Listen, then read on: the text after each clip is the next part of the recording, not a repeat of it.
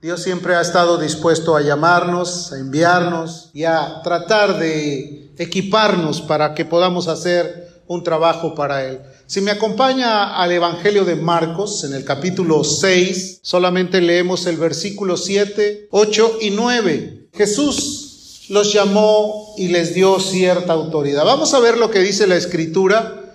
Después llamó a los doce y comenzó a enviarlos de dos en dos y les dio autoridad sobre los espíritus inmundos y les mandó que no llevasen nada para el camino, sino solamente bordón, ni alforja, ni pan, ni dinero en el cinto, sino que calzasen sandalias y no vistiesen dos túnicas. Jesús llamó a los discípulos y les dijo, van a ir de dos en dos, pero no lleven nada para el camino.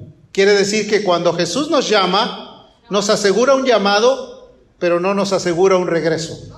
Quiere decir que el que viene a los pies de Cristo o el que camina en el Señor, pues ya no va a regresar atrás, porque el que pone la mano en el arado y voltea atrás no es digno del llamado de Dios. Y yo quiero decirte que a lo largo de la historia Dios ha llamado a mucha gente. Dios ha hecho un llamamiento específico a muchos corazones. Mucha gente ha sentido y ha experimentado un verdadero llamado para servir. Pero Jesús quiere que permanezcamos en ese llamado, que continuemos. A veces la situación no va a ser muy fácil porque nos vamos a tener que encontrar con que no hay nadie a nuestro alrededor, que no vamos a tener inclusive lo necesario para poder subsistir, pero si Dios tiene cuidado de las aves, tendrá cuidado también de nosotros. Porque Él cuando te envía, no te va a enviar sin ningún propósito, te va a enviar acompañado de su bondad, de su gracia, y Él te va a abrir muchas puertas. Donde quiera que llegues, vas a encontrar familias, gentes que te van a poder recibir y que van a ser parte de tu familia. A lo largo de la historia yo he comprendido esto y me he dado cuenta que es una realidad. Cuando Dios me llamó al, a la obra, yo pensé, pues era abandonar todo, dejar hasta mi familia más cercana, sin contar a mi, a mi esposa y a mis hijos, esos siempre estuvieron conmigo, pero tuvimos que dejar todo. Ahora, nosotros vemos que es algo muy importante el comprenderlo. En esta época que está por terminar, que es el verano, pues existen muchas oportunidades para que la gente tome un tiempo de descanso, de vacaciones, de viajes. Es normal, muchos de nosotros no lo hacemos porque nos vemos tan involucrados en muchas actividades, pero yo creo que a todos nos gusta viajar, a todos nos gusta salir de vacaciones, a todos nos gusta ir y hacer una incursión a otro lugar, a otro país o a otra tierra donde podamos conocer. Pero los viajes causan emoción, ¿cierto o no es cierto? Cada vez que vas a viajar, pues entras quizás en un estrés, un suspenso, qué va a pasar, qué te espera, qué es lo que tienes que llevar. Y las, los viajes te llevan a estar preocupado porque tienes que organizarte. Primeramente, preparar quizás una maleta, preparar ropa adecuada para el viaje. Y ahora en estos tiempos donde las líneas aéreas solamente te recomiendan llevar una, una maleta, pues ya mucha gente se olvidó de aquellos grandes eh, objetos que llevaban para los viajes. Ahora todo se ha minimizado. Quizás tu ticket de avión o preparar tu vehículo para poder viajar. Eso te lleva a tener pues un poco de estrés, también el capital con que vas a desarrollar tu viaje. Bueno, pues hay muchas cosas que provocan desesperación o ansiedad en una persona que va a viajar. Ahora, ¿te imaginas que olvides tu cel, tu smartphone o tu computadora para ir a un viaje? Yo creo que te sientes completamente en otro mundo, porque ahora nos hemos hecho muy dependientes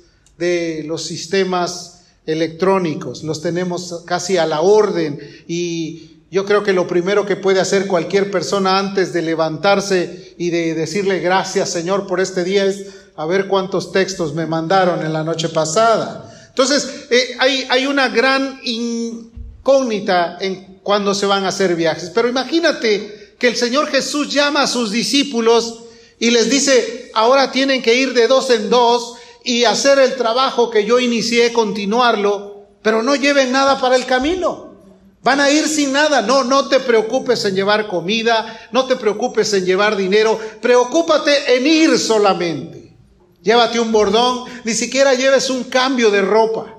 Quiere decir, viaja lo más austero que puedas porque el trabajo que vas a hacer lo vas a hacer en mi nombre. Pero aparte, con la autoridad, con la fortaleza de Dios.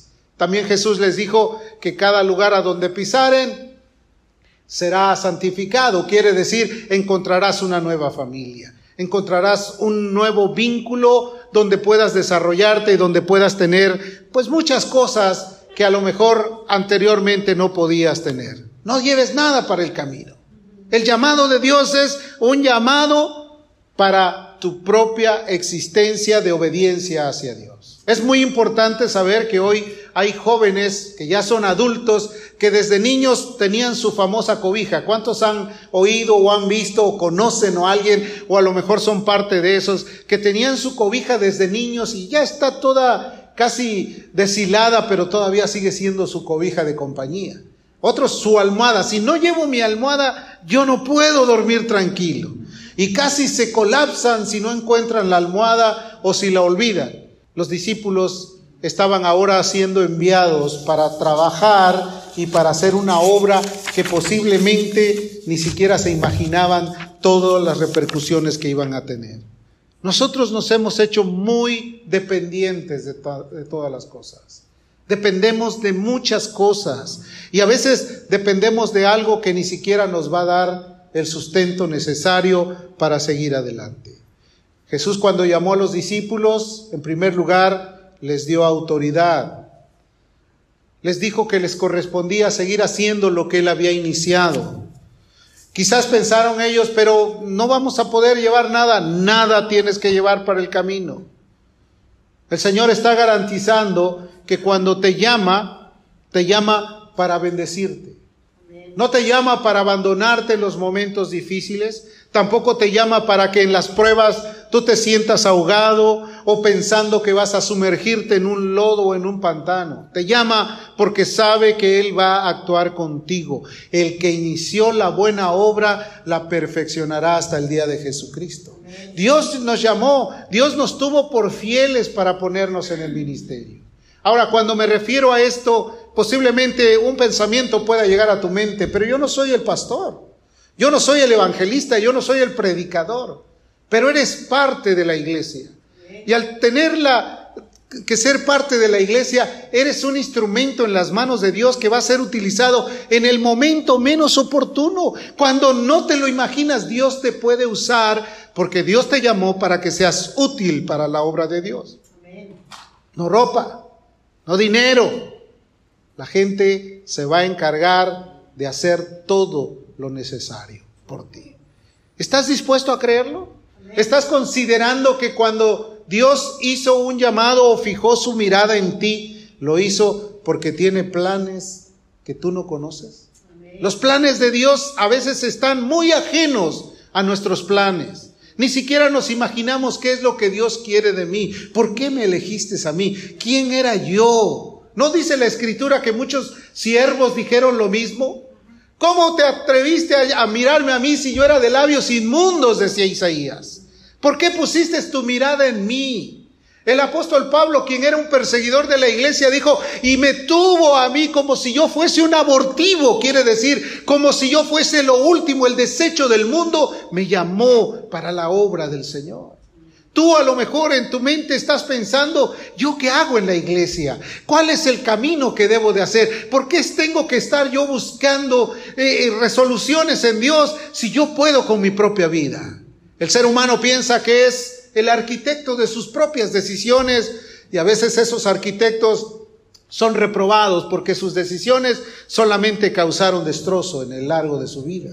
Pero cuando te encaminas con el Señor, cuando pones tu mirada en Él y decides obedecerle a sus mandamientos, Dios está dispuesto a hacer todo lo necesario por ti.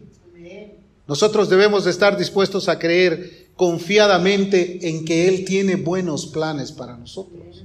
Yo tengo pensamientos de paz, decía el, el profeta Jeremías de parte de Dios. Pensamientos de paz son para vosotros, no pensamientos de mal. Él quiere derramar toda su indicación, su instrucción, para que nosotros logremos vivir una vida con propósito, una vida de felicidad. En el mundo vamos a tener aflicciones y demasiadas. Sin embargo, en Cristo Jesús tendremos soluciones. A veces habrá que esperarlas, pero no tarde el Señor en traer respuesta a nuestras necesidades. Lo hemos visto, hemos sido eh, testimonios de eso. A lo largo de este tiempo sabemos que ahora sí se necesita que la fe pueda actuar en nosotros, porque estamos viendo un tiempo muy diferente al que anteriormente vivíamos. Un tiempo donde pensábamos no va a pasar nada conmigo y de repente nos involucramos en las cosas que están sucediendo sobre la tierra. Y a veces eso nos hace sentir como ¿Qué pasó aquí? ¿Será mi fe? ¿Será mi vida? No, es que la Biblia describe que lo mismo le acontece al justo que al pecador. Sin embargo, a lo largo de estas cosas nos ayuda a tener mayor confianza en que si nos saca adelante es porque tiene un plan y un propósito para nuestras vidas. Dios lo va a hacer. Hebreos capítulo 11. En el capítulo 11, versículo 1 al 3, Hebreos habla mucho acerca de la fe. Creo que es el libro que habla donde Dios dejó establecido un manual completo para que comprendiéramos que la fe es algo importante para poder vivir como cristianos.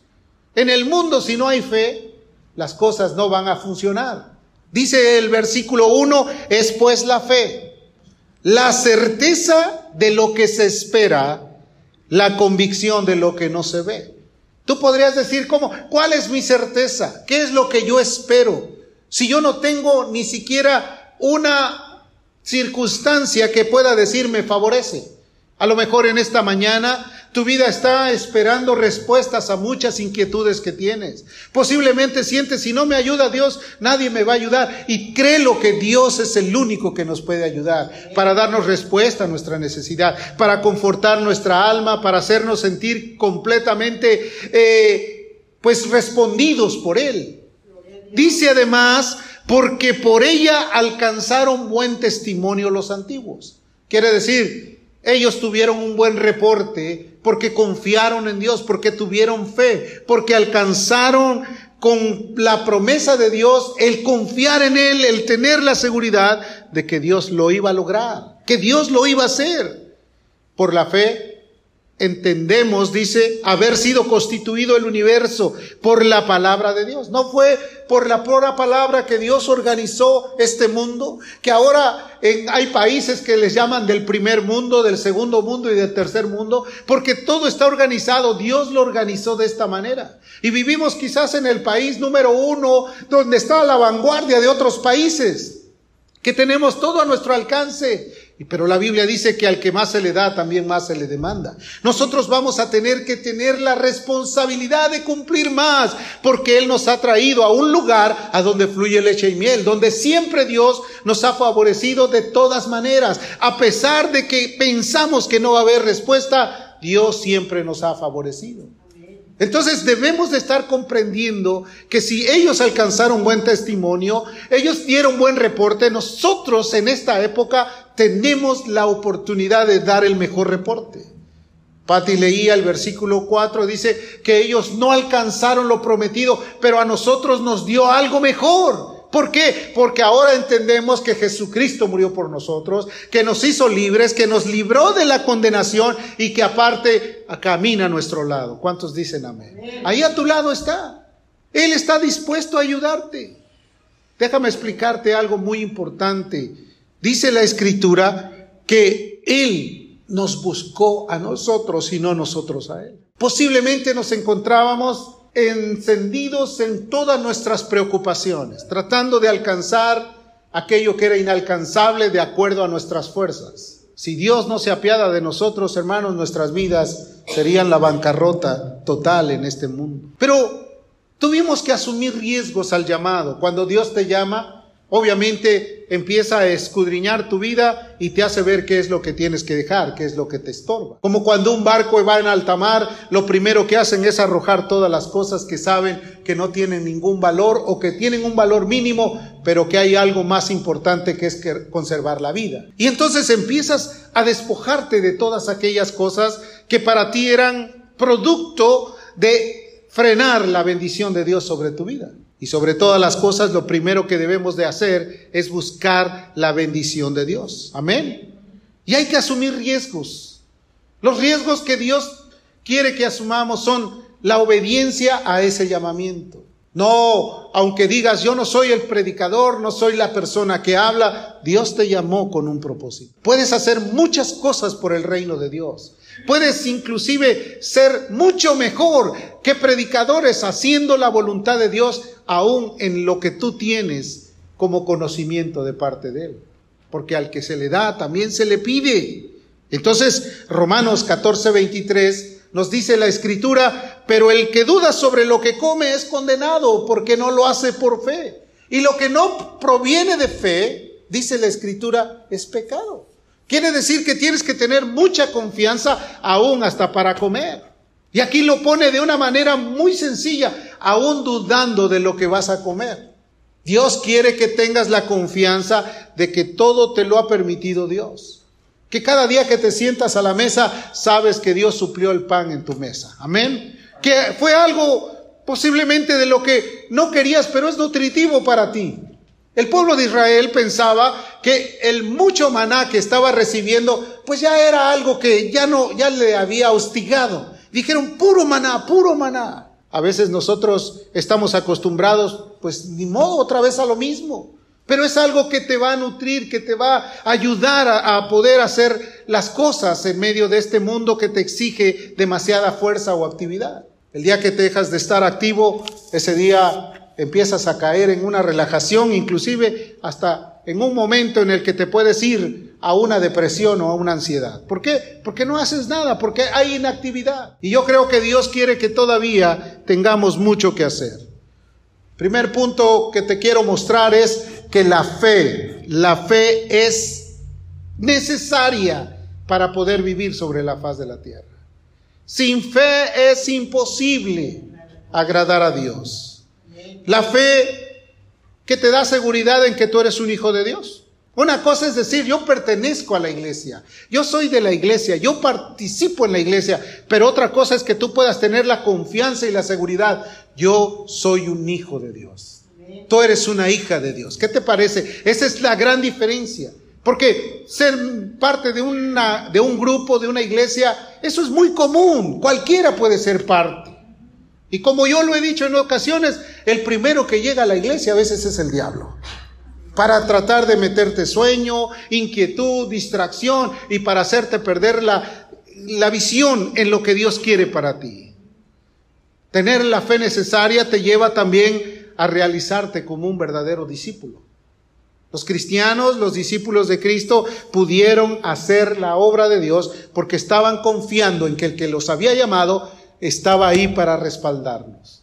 Jesús les dijo, en esto conoceréis que sois mis discípulos, en que os améis los unos a los otros. Una de las primeras características que podemos nosotros dar como evidencia que somos hijos de Dios es que tenemos amor por nuestros hermanos. ¿Cuántos dicen amén? Y no el amor, ese amor que es solamente ficticio, te amo, te quiero, no, el amor que no hace mal al prójimo, que ayuda, que soporta. Porque si no lo hacemos, entonces nuestra vida no está teniendo estas cualidades. Santiago capítulo 2, veamos el versículo 17 al 24. Así también la fe, si no tiene obras, es muerta en sí misma. Quiere decir que la fe tiene que tener una práctica, tiene que realizarse. No es lo mismo decir yo tengo fe pero no hago nada por el reino. La fe implica que te va a llevar a un punto de acción a donde vas a realizar las actividades que Dios quiere que hagas. Muchos le preguntaríamos, Señor, ¿y yo qué quieres que yo haga? Hay infinidad de respuestas en la Biblia que te afirman lo que Dios quiere que hagas que estés siempre gozoso, que ores sin cesar, que des gracias a Dios en todos, que des testimonio, que le compartas a la gente. Hay infinidad de respuestas para saber qué quiere Dios que tú hagas.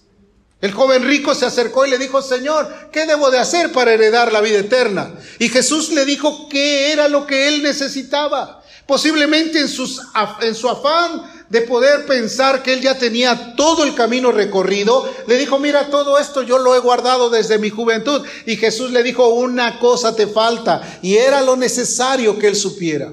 Vende todo lo que tienes, dalo a los pobres y sígueme y tendrás tesoros en el cielo. Sígueme, ven conmigo, ve a hacer mi voluntad, ve a realizar mi trabajo. Y entonces dice la escritura que se fue triste por el camino porque tenía muchas posesiones. A veces no tenemos ninguna posesión, a veces somos escasos en las posesiones y a veces estamos pensando, yo no puedo dejar lo poco que tengo. Cuando tú le dejas todo en las manos a Dios, Dios será suficiente para suplir todo lo que te haga falta conforme a sus riquezas en gloria. Porque Él es bueno, porque para siempre es su misericordia. Porque no va a fallar el llamado de Dios para con nosotros. Si Él lo dijo con toda claridad, es que nos implica o nos involucra a tener una fe con acción. Una fe sin acción no sirve de nada. Es la promesa. Sería como prometer algo con un papel pero sin cumplimiento. En el mundo estamos acostumbrados a escuchar promesas. Oh, yo te prometo, yo te voy a ayudar, yo voy a estar contigo, yo esto. Y, y de repente todo se lleva y se destruye y se rompe. ¿Cuánta gente ha visto que no le cumplieron sus promesas? Que les llevaron hasta el altar y les dijeron, yo hasta que la muerte nos separe. Y a la verdad, en menos tiempo se acabó todo eso. ¿Cuántas vidas dejaron de tener eh, una probabilidad de felicidad porque no cumplieron las promesas que hicieron? Jesús cuando ha prometido algo es porque lo va a cumplir. Él tiene esa característica que todo lo que Él promete lo cumple. Ahora, nosotros sabemos que debe de haber condiciones que indiquen que estamos haciendo ese trabajo, que estamos siendo llamados y cumpliendo con el mandamiento. Mateo 28, el versículo 19 y 20, la escritura dice, por tanto, id y haced discípulos a todas las naciones, bautizándolos en el nombre del Padre, del Hijo y del Espíritu Santo, enseñándoles que guarden todas las cosas que os he mandado y he aquí que yo estoy con vosotros todos los días hasta el fin del mundo. La promesa es ve y haz el trabajo, haz discípulos. Comparte lo poco que sabes, lo mucho que sabes, todo lo que has aprendido, compártelo. Llévales a la gente a la inquietud de saber que hay algo mejor para sus vidas. Querido hermano, si no nos comparten a nosotros lo mejor que había para nuestras vidas, imagínate dónde hubiéramos terminado heridos, angustiados, destrozados, completamente violentados, a lo mejor lastimados por nosotros mismos. Jesús, cuando se le reveló a Saulo de Tarso, le dijo, du, por dura cosa te es dar cosas contra el aguijón, estás golpeando tu propio cuerpo, te estás hiriendo tú mismo. Y a veces el ser humano a sí mismo se hiere, se lastima, no puede tener paz, no puede tener tranquilidad y sufre consecuencias desgarradoras. En segundo lugar, la fe también te debe llevar a provocar cambios personales. Porque cuando eres llamado por Dios, Jesús te llama a ser una nueva criatura. Todas las cosas viejas pasan y todas empiezan a ser nuevas. ¿Qué quiere decir? Que no volveremos a ser iguales. ¿En qué sentido? Que nuestras vidas pasadas van a tener que dejar o ser solamente una historia, no las puedes borrar. No hay una goma que borre nuestro pasado o el historial de nuestra vida, sino al contrario, eso quedó presente ahí para recordar que para atrás no volvemos porque ahí está el dolor y el quebranto. Ahí está el sufrimiento, ahí estuvo toda la tragedia de nuestra vida. En el pasado dejamos el dolor, las lágrimas, el quebranto y toda la miseria espiritual en la que vivíamos. ¿Crees que sería mejor volver atrás que seguir hacia adelante? No, hay que poner la mirada en el autor y consumador de la fe. Hay que poner la mirada en la mitad que tiene un llamamiento supremo a nuestra vida. A veces querer regresar atrás, la historia o, el pasado te trae recuerdos que a veces dices, ay, pero ¿cómo quisiera regresar ahí? No, atrás está todo lo malo. Cuando el pueblo de Israel salió de Egipto, ellos se sentaban y estaban ahí platicando. Oh, yo me acuerdo cómo en Egipto estaban las ollas, había el pescado, los puerros y había todos los caldos que comíamos allá. ¿Cómo anhelo yo estar ahí? Pero se olvidaban de lo más terrible que les había sucedido. Habían sido esclavizados, habían sido forzados a trabajar horas extras sin paga, habían estado bajo la esclavitud de Faraón. Y a veces muchos recuerdan esos momentos porque el diablo es sutil a veces para meter engaños en el pasado. No, en el pasado yo tenía todo, no teníamos nada porque del lodo nos sacó el Señor. De ahí, de la basura. ¿Cómo vamos a recordar ese pasado? Sí, a lo mejor hubo tiempos bonitos, pero eran contados con los dedos a comparación de toda la tragedia en la que estábamos viviendo. Se necesita que la palabra que recibamos pueda tener la aprobación de Dios para que nosotros podamos enfilarnos. Conoceréis la verdad. La verdad nos hará libres. Otro punto es que la fe también te provoca a tomar riesgos. Si no tomas riesgos, no vas a lograr nada. Riesgos de decir, Señor, yo voy hacia adelante, yo no me paro y en tu nombre voy a ir. Y voy a hacer lo que tú quieres y voy a confiar en ti y voy a decidirme a ir hacia adelante. No te quedes en el pasado, no te quedes en, en el dolor y en el sufrimiento. Empieza a enfilar hacia adelante.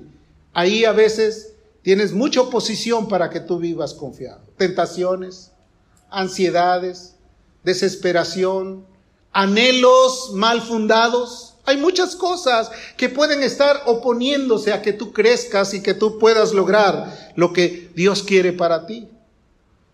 Tienes que ser muy práctico en tu vida. ¿Qué es lo que Dios quiere de mí? ¿A dónde quiere que yo vaya? ¿Qué quiere que yo haga? ¿Hasta dónde estaré dispuesto yo a obedecer? En el mundo, mucha gente que profesa la religión se ha vuelto cristianos circunstanciales. En la Biblia nos habla la historia de un hombre llamado Gedeón. Dios viene y le dice a Gedeón, Gedeón, ve con esta tu fuerza, tú vas a salvar a Israel. Y él empezó a tener una actitud un poco mística. Le voy a poner pruebas a Dios. Si me contesta es que es realmente Dios el que me está llamando. A veces has escuchado mensajes en los cuales dices, hoy Dios habló a mi corazón, pero voy a ponerlo a prueba a ver si es cierto que es de parte de Dios. Y le puso una prueba. Señor, si yo pongo mi vellón, mi, mi, mi, eh, mi chaleco y cae lluvia sobre toda la faz de la tierra y mi chaleco está seco, entonces sabré que tú me has llamado. Y Dios le trae una respuesta. Ah, pero no quedó conforme.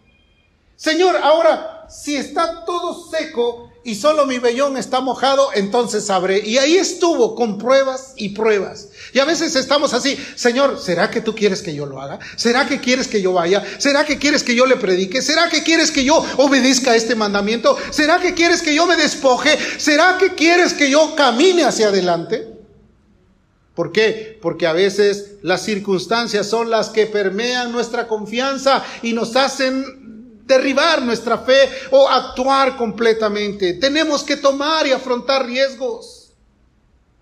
Estaba leyendo un libro acerca de la historia que no se contó o que no se escribió y hablaba acerca de cómo en China, por allá por el año de 1970, 60 y tantos, cuando el gobierno de Mao Zedong había traído una verdadera eh, persecución sobre la iglesia, hablaba de mucha gente que había sufrido. Y tomé parte de la historia de una mujer cristiana que pasó 24 años en la prisión.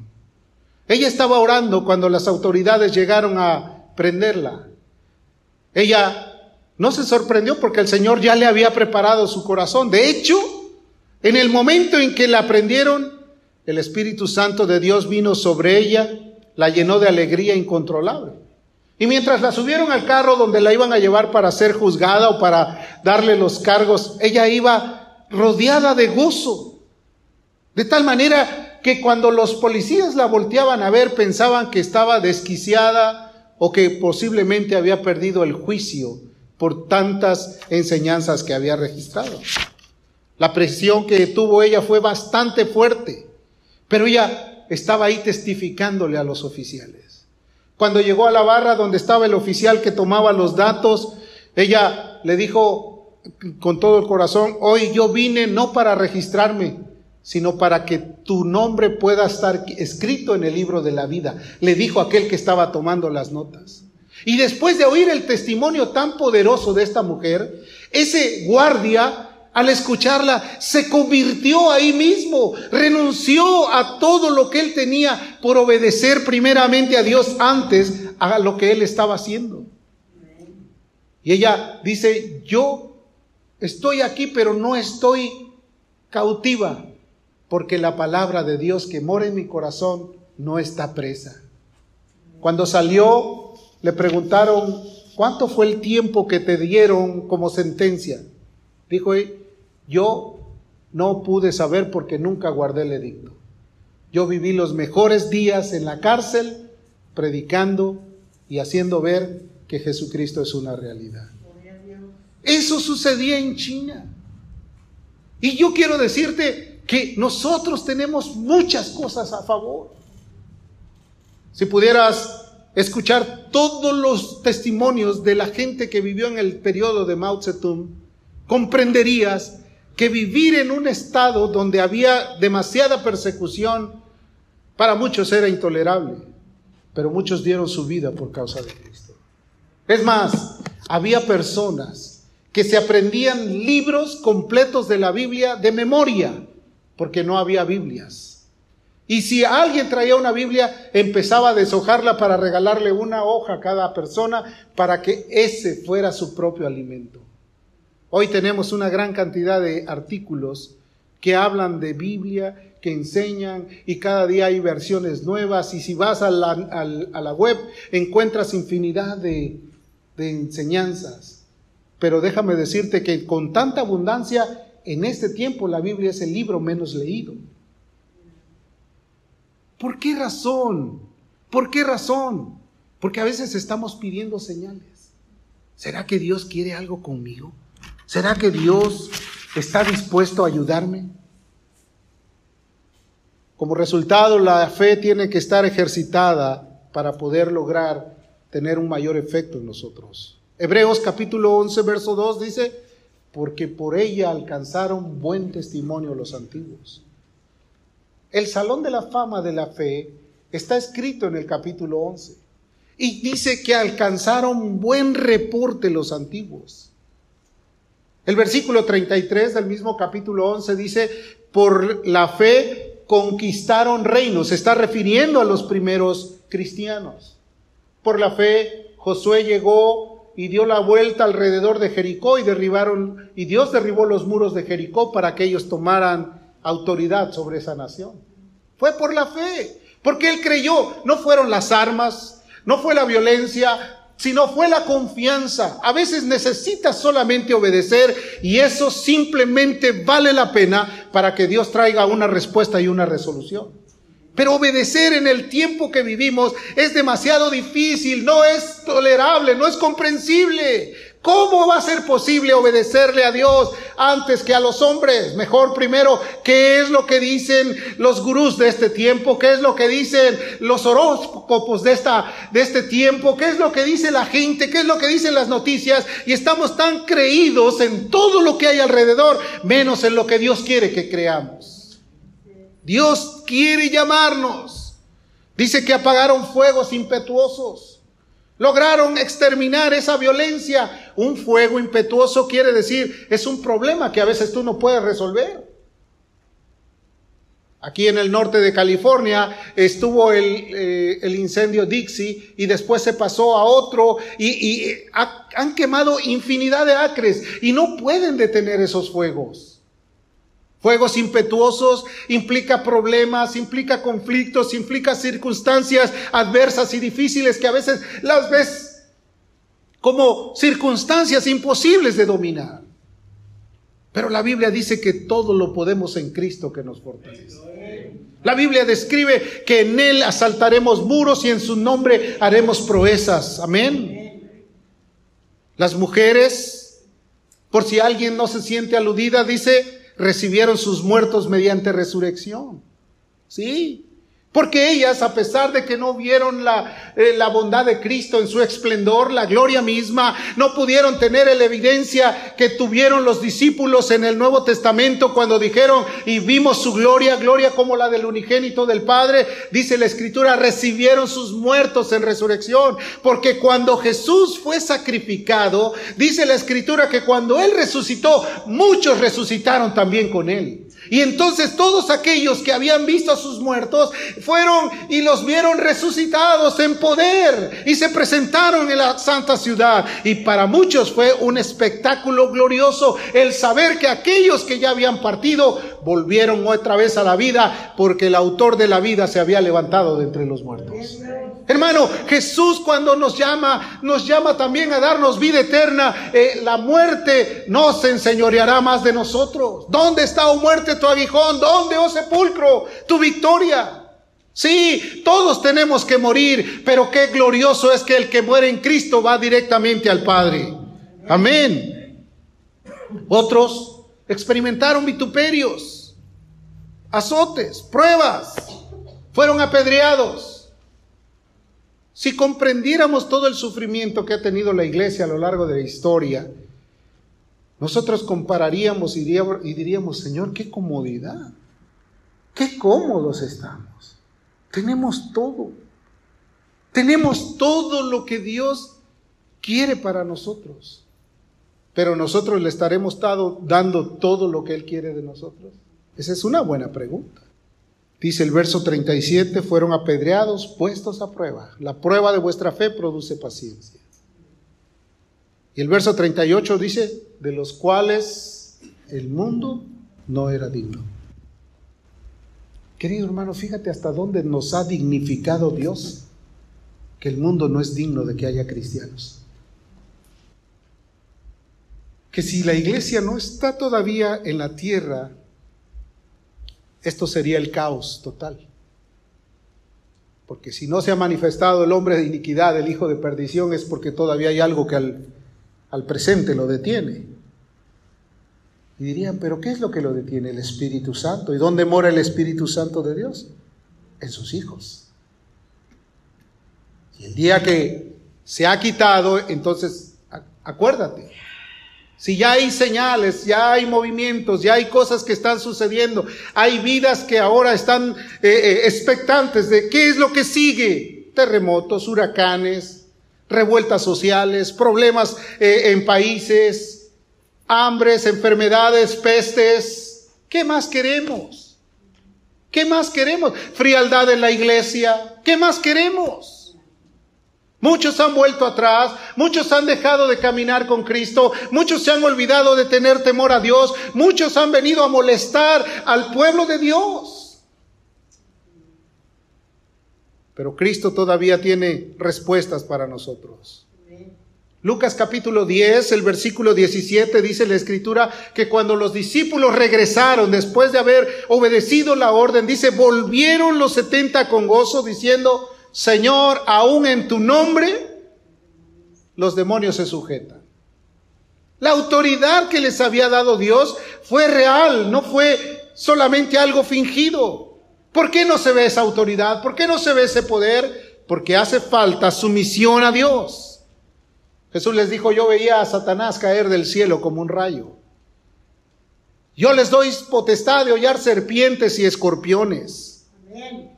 Pero lo más importante les dijo, no os regocijéis que los demonios se sujeten, sino que vuestros nombres están escritos en el libro de la vida.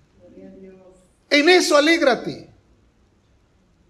Y muchos desafortunadamente no están escritos. Pero si tú estás escrito, permanece ahí. Quiero concluir aquí en Hebreos 11, verso 6. Es un texto muy conocido. Dice la escritura, pero sin fe es imposible. No hay posibilidad alguna. Sin fe es imposible de agradar a Dios. Concluyo con esto. La fe es, es necesaria para nosotros. La fe debe de tomar riesgos. Y la fe tiene que provocar resultados. Y sin fe es imposible agradar a Dios. No es esa fe que dice tener mucha gente, porque muchos dicen yo creo, también los demonios creen y tiemblan, sino la fe es la certeza de lo que no se ve, pero es la convicción de lo que se espera. Y yo creo que debemos esperar que la bendición sea grande para nosotros y que el día que nos llame a cuentas podamos entrar en gozo y alegría. Los que se quedan son los que sufren, los que se van, se van con gozo, porque saben que estarán con aquel que nos ha amado en todo momento. Cierra tus ojos un momento.